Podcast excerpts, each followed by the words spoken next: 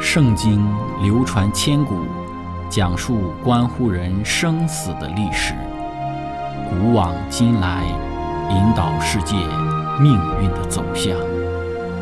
圣经历经风雨，见证真爱永恒的真理，惊天动地，拯救堕落罪孽的生灵。圣经荡气回肠。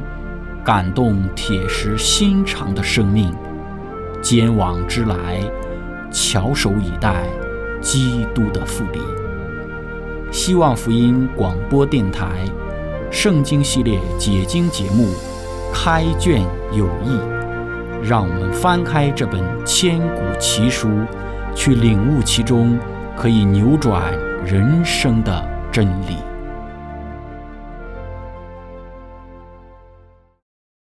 亲爱的听众朋友，平安！欢迎您收听《圣经解经》节目《开卷有益》，我是您的朋友志成。今天我们继续学习《圣经·创世纪》的十二章四到第九节。经上记着说，亚伯兰就照着耶和华的吩咐去了，罗德也和他同去。亚伯兰出哈兰的时候年七十五岁。亚伯兰将他的妻子撒莱和侄儿罗德。连他们在哈兰所积蓄的财物、所得的人口，都带往迦南地去。他们就到了迦南地。亚伯兰经过那地，到了事件地方摩利橡树那里。那时迦南人住在那地。耶和华向亚伯兰显现，说：“我要把这地赐给你的后裔。”亚伯兰就在那里为向他显现的耶和华筑了一座坛。从那里，他又迁到伯特利东边的山。支搭帐篷，西边是伯特利，东边是埃。他在那里又为耶和华筑了一座坛，求告耶和华的名。后来亚伯兰又渐渐地迁往南地去。亲爱的朋友，今天我们要学习的主题是为耶和华筑坛。开始学习之前，我们一起聆听一首诗歌：全能的创造主。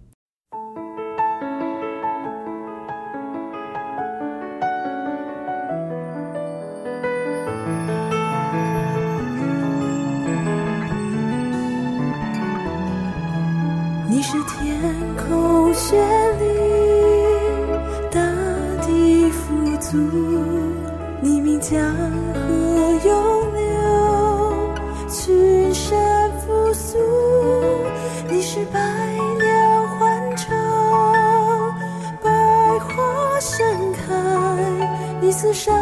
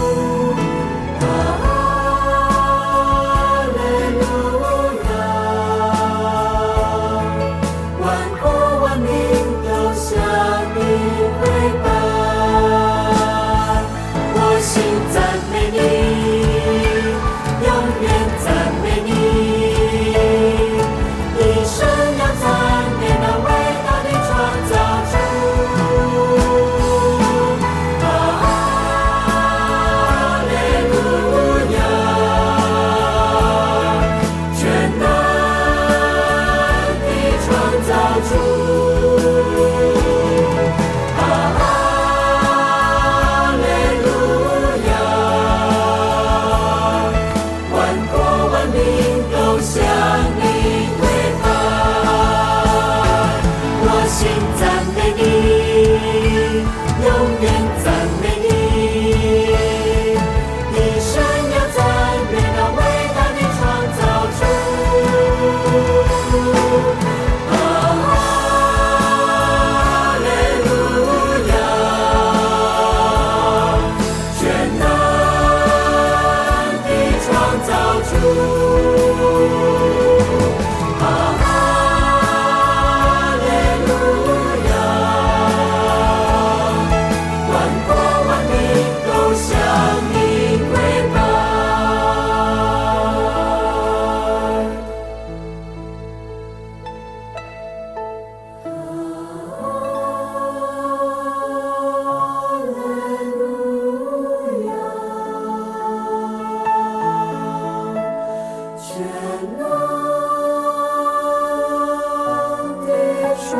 造出。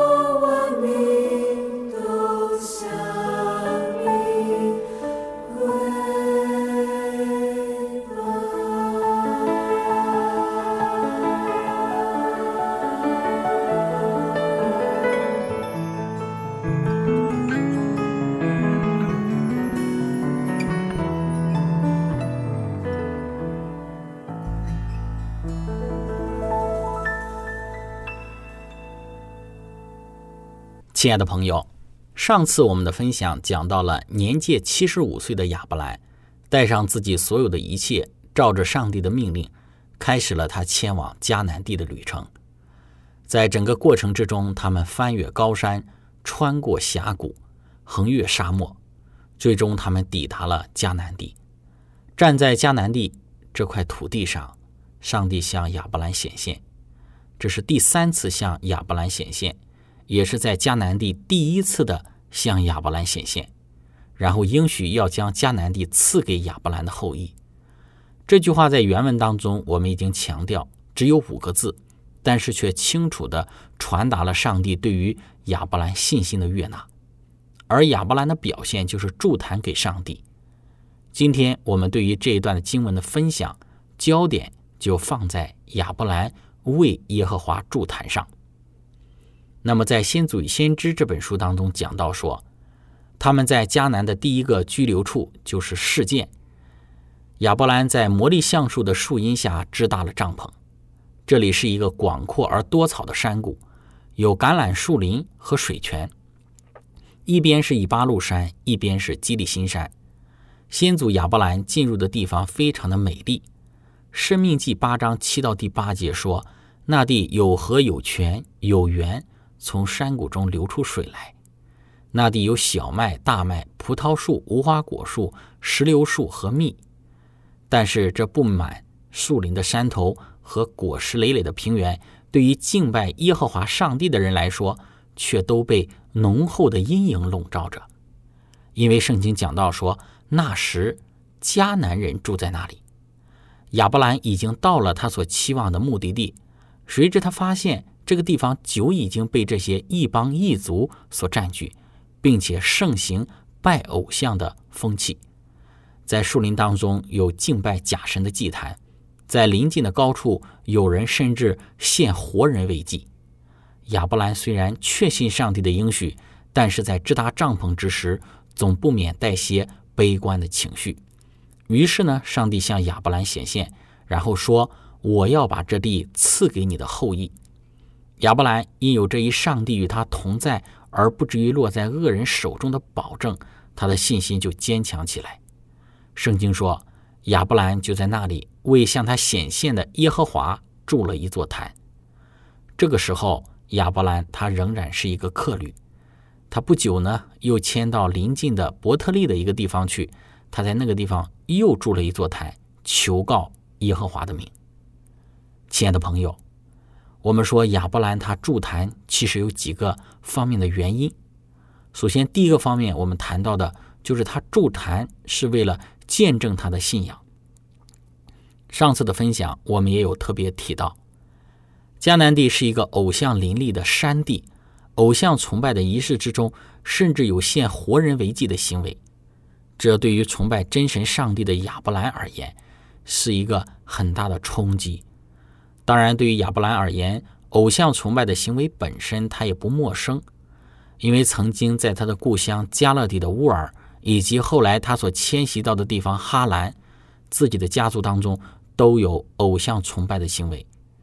但是，当他千里迢迢迁徙到迦南之后，看到的却是更加腐败的道德沦丧的偶像崇拜的行为，对于他而言，总是有很多悲观的情绪。但上帝向他显现，应许上帝要将这个偶像崇拜的土地赐给亚伯兰他的后裔。亚伯兰呢，就筑坛敬拜上帝，宣示自己的信仰，宣示自己是敬拜真神上帝的人，是与周边之人不一样信仰的人，是拜独一之主耶和华上帝的人。我们说这需要有勇气。因为与迦南地不同的一个宗教，在某种情形之下，似乎也不是那么好能够立足的。特别对于一个从千里之外的地方迁徙到这个地方的一群外地人，亚伯兰这样的宣示自己的信仰，不是没有一定危险性的。但既然上帝向他显现了，那么亚伯兰就凭着信心，然后在迦南地宣示了自己对于上帝的信仰。因此，我们说第一个助坛的原因就是见证他是敬拜独一真神耶和华上帝的。亲爱的朋友，我们说第二个亚伯兰助坛的原因就是作为一种宣教的行动。我们说亚伯兰他是一个宣教的先祖，因为我们昨天也特别提到，在哈兰的时候，就因着他的信仰和见证，吸引了许多的人归向真神上帝。当亚伯兰住下这座坛之时，不但宣示了自己的信仰，宣示了自己与迦南人完全不同的信仰，同时也是在向迦南人介绍自己的信仰，让迦南人能够接受一种。完全与他们不同的新宗教、新的信仰。这个新宗教、新信仰是与他们偶像崇拜的行为完全不同的。这个新的信仰不是以祭拜活人，或者是以各种可耻的淫乱的宗教仪式相同的信仰。这个信仰是纯洁的，教导人向善向上的。亚伯兰的信仰是一个入世不属世的信仰。亚伯兰用助坛的行为。开始了他的宣教，让更多处在迦南地无知与愚昧之中的人能够认识到真神耶和华的信仰。事实上，这也是上帝给迦南人的机会，借着亚伯兰，要给这些后来注定要灭亡的这些迦南人一个悔改的机会，以免遭受最后的沉沦和灭亡。我们说，事实上，这个机会不只是在亚伯兰那一代人持续着。这个机会持续了几百年的时间，上帝充分的给了迦南人认识他的机会，让他们充分悔改自己罪行的机会。借着亚伯兰，把上帝的性情、嫉恶如仇的本性，然后传扬出去。亚伯兰的第二个目的，他这就是一种宣教的行为。在圣经注释当中说到，亚伯兰不论他走到哪里。他都承认他所信靠和顺从的主，他的祭坛点缀着巴勒斯坦的郊野，成为真神的纪念碑。尚未恶贯满盈的迦南人，如此便得以与宇宙的创造主相识。借着亚伯兰的训诲和榜样，而被呼吁放弃他们的偶像，来去敬拜独一的真神。我们说，世界上第一位海外宣教士亚伯兰，他是这样不辞辛苦的周游巴勒斯坦。不论他在哪里支搭他的帐篷，他都会传讲上帝。后来，他的儿子以撒和他的孙子雅各也被上帝呼召，要将他们的一生都花费在这片迦南的土地上。虽然这些人并非总是真理的光辉榜样，但在迦南人不得不承认他们自己的生活方式与希伯来人的生活方式之间所有的差异。在他们将来受审判的时候。他们将不得不承认说，上帝为他们预备了每一个得以认识他的机会。亲爱的朋友，亚伯兰他第三个助坛的原因就是助坛是维持家族成员对上帝忠心的纽带。在《先祖与先知》书中说道，上帝的朋友亚伯兰给我们留下一个很好的榜样。他的生活乃是一个乞讨的生活，他无论。在何处直达帐篷，总是在旁边筑一座祭坛，早晚招聚他家里的人一起敬拜上帝。在他的帐篷挪移之后，祭坛就仍留在原处。后来，在这一个漂流的迦南人中，有一些接受了亚伯兰的教训。无论何时，当他们中间有人来到祭坛这里时，他们就知道从前有什么人曾在此住过。于是，他们在支搭帐篷之后。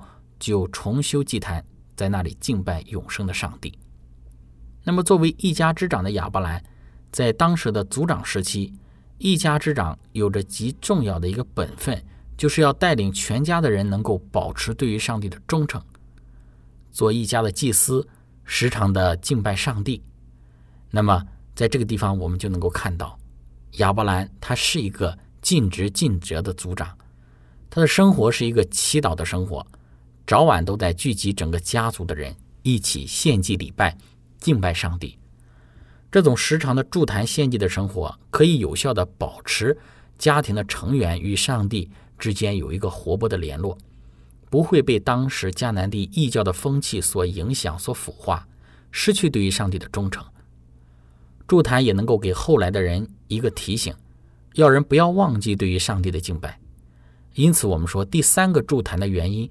乃是保持了人与上帝的关系，使人能够忠心与上帝，不忘记上帝。亲爱的朋友，第四个亚伯兰祝坛的原因就是，筑坛是邀请上帝时常的临格、临在的一种行为。在亚伯兰的人生中，需要不断有上帝的临格和同在。筑坛献祭在亚伯兰之前，先祖挪亚有这样的行为。亚当的最初的两个儿子该隐和亚伯也有这样的行为，这样的行为是一种对于上帝恩典的回应，其中也是一种向上帝祈求、祈祷的方式。当然，中间更总是要的包含了的一种的概念，就是对于上帝救赎之应许的确信。当亚伯兰筑坛之时，其中也再再的给我们看到，亚伯兰渴望上帝的临在，渴望上帝的同行。渴望在迦南地上，他的整个民族、整个人生蒙上帝的眷顾与保守。因此，他无论走到哪里，他都筑坛。借着助坛，他在向上帝表达他对于上帝的信靠；借着祝坛，他与上帝同行同在。在圣经注释当中说，亚伯兰所献的祭物表明了他对于以上帝儿子的死作为赎罪之代价的信仰。亲爱的朋友，分享到这里，我们一起聆听一首诗歌。献上自己为祭。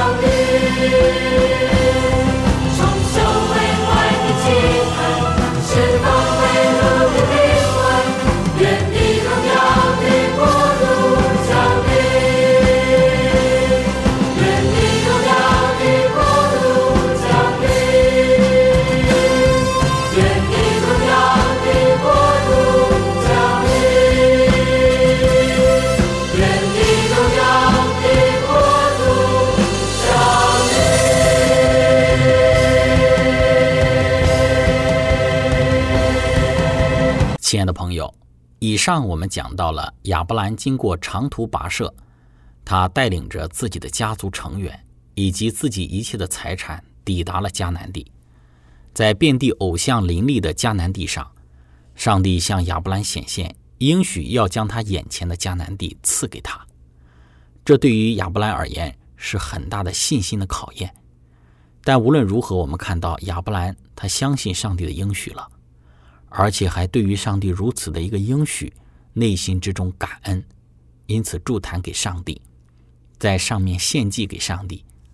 那我们讲到了亚伯兰祝坛的四个方面的原因：祝坛是他对于自己信仰的见证和宣告；祝坛也是一种他宣教的行为；祝坛是保持与上帝关系的纽带和方法；祝坛是邀请上帝在他生命之中的临格临在。亲爱的朋友，那我们针对于这四个方面做一些反思和应用。我们想一想，我们自己的信仰是不是能够像亚伯兰一样，在我们的生活环境中去大胆的表露出来呢？还是我们有所的隐瞒，有所的遮掩？要知道，圣经中说：“凡在人面前不认我的，我在我天父的面前也必不认他。”当在我们的生活之中，时常的将信仰的生活中。